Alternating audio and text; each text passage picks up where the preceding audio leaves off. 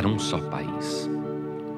Seu povo trabalhava unido e falava a mesma língua.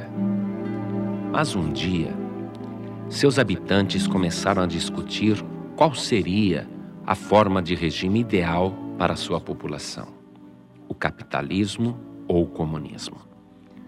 E aquilo que parecia ser uma simples discussão política tomou proporções gigantescas e acabou mergulhando seus habitantes numa violenta guerra civil, que por pouco não lançou o mundo na Terceira Guerra Mundial.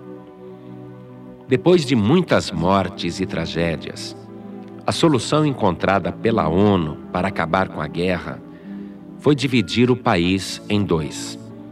Do lado norte, vigoraria o regime comunista e na parte sul, vigoraria o regime capitalista. E assim surgiu a Coreia do Norte e a Coreia do Sul. Mas aquela divisão não dividiu apenas o país, dividiu também as famílias, que foram separadas por uma fronteira altamente vigiada e controlada por ambos os lados. E foi aí que aconteceu um fato dramático, verídico, que eu quero lhe contar.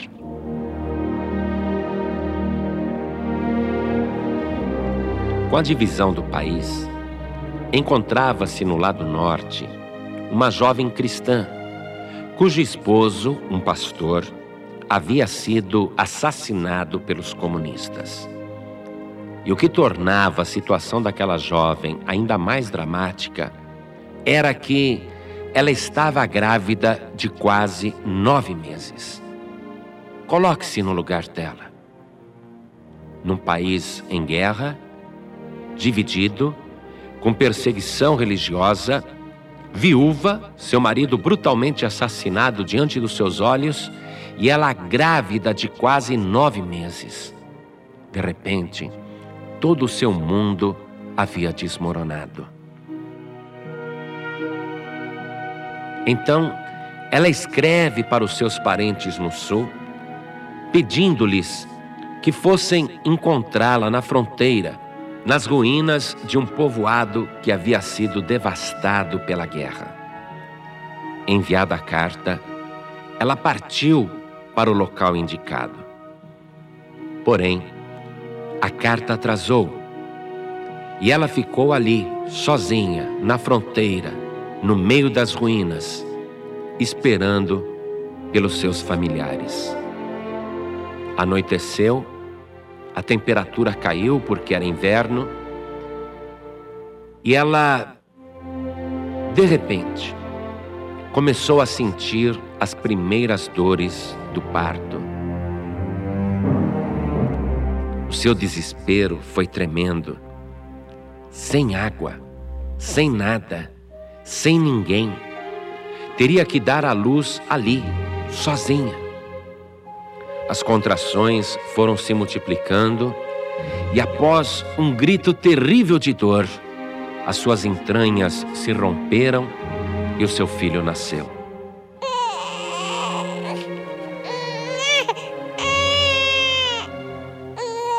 Com as forças que somente o amor pode dar, ela colheu o bebê em seus braços e, com aquele olhar meigo de quem ama, contemplou o ser inocente que havia acabado de gerar em meio a tanto sofrimento. A noite foi ficando mais fria.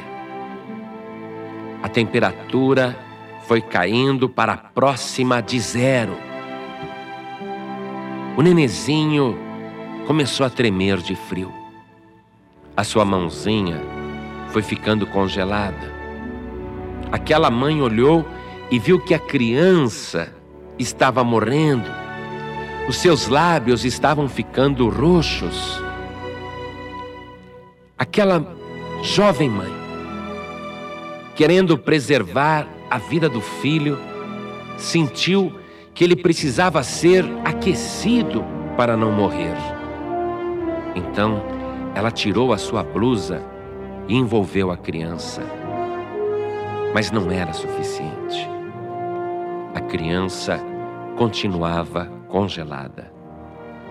Então ela foi se despindo, cobrindo o seu bebê com as suas próprias roupas, até ficar quase que totalmente nua. E assim ficou ela, abraçada à criança, congelando também, não somente pelo frio daquela noite, mas principalmente porque o seu sangue continuava escorrendo nos ferimentos causados pelo parto. No dia seguinte, pela manhã, quando a família chegou, Chamava por ela, mas ninguém respondia. E os familiares começaram a procurá-la no meio das ruínas, quando ouviram de longe o choro de uma criança.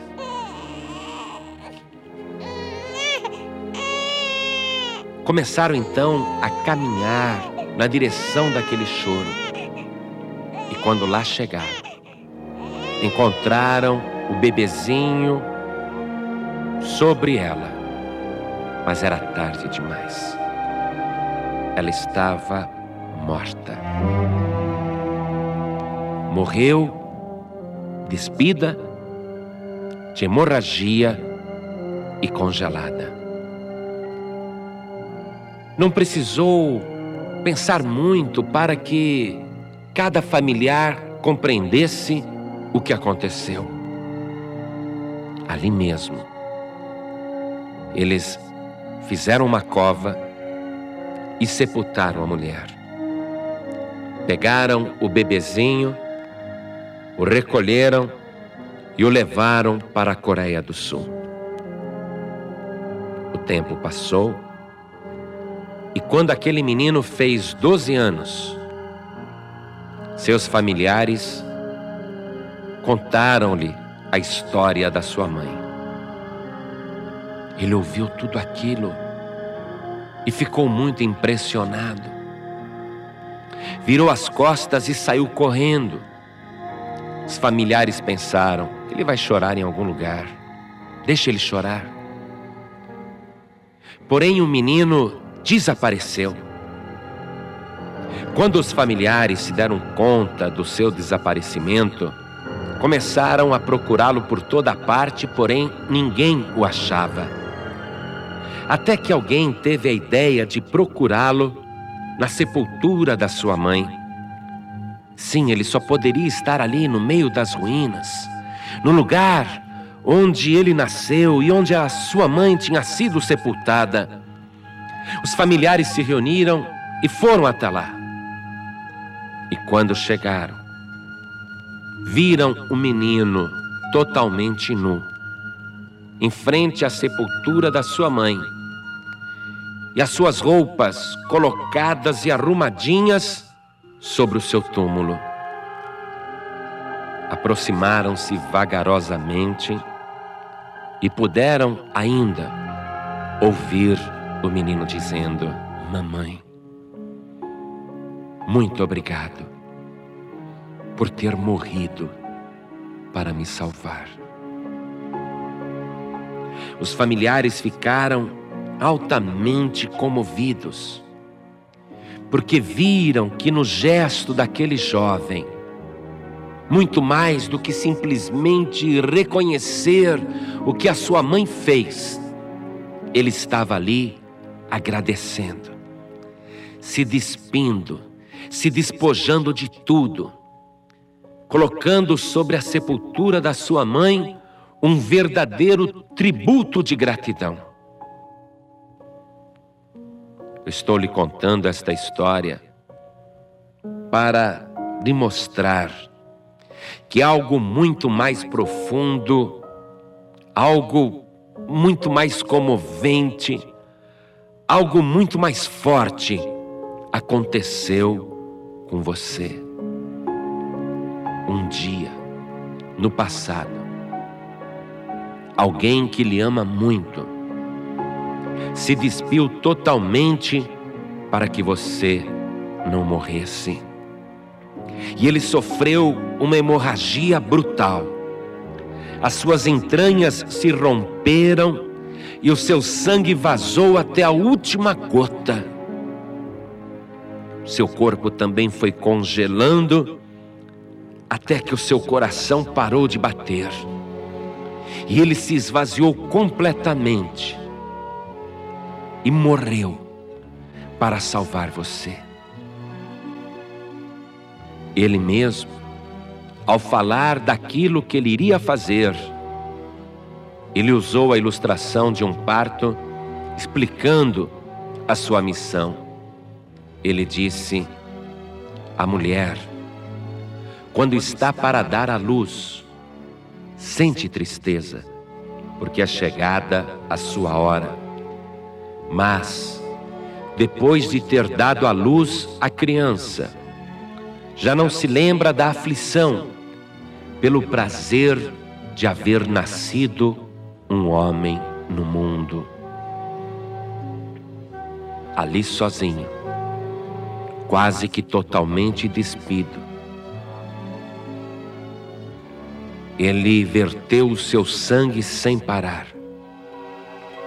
até que nenhuma gota mais restasse.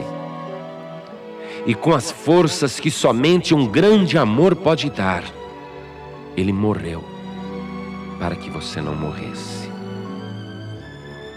O seu nome, você já sabe, é Ele mesmo. Sim, Jesus fez isto por você. Com dores de parto ele te gerou. Com grande sacrifício ele te deu a luz. E ele morreu para que você não morresse.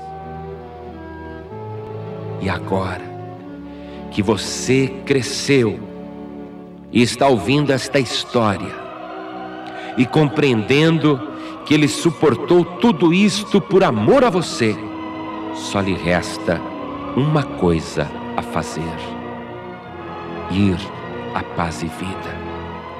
Ou a uma igreja que realmente prega a palavra de Deus e se apresentar diante dele, se esvaziar e se despojar totalmente e dizer: Obrigado, Senhor. Obrigado por ter morrido para me salvar. Obrigado Jesus.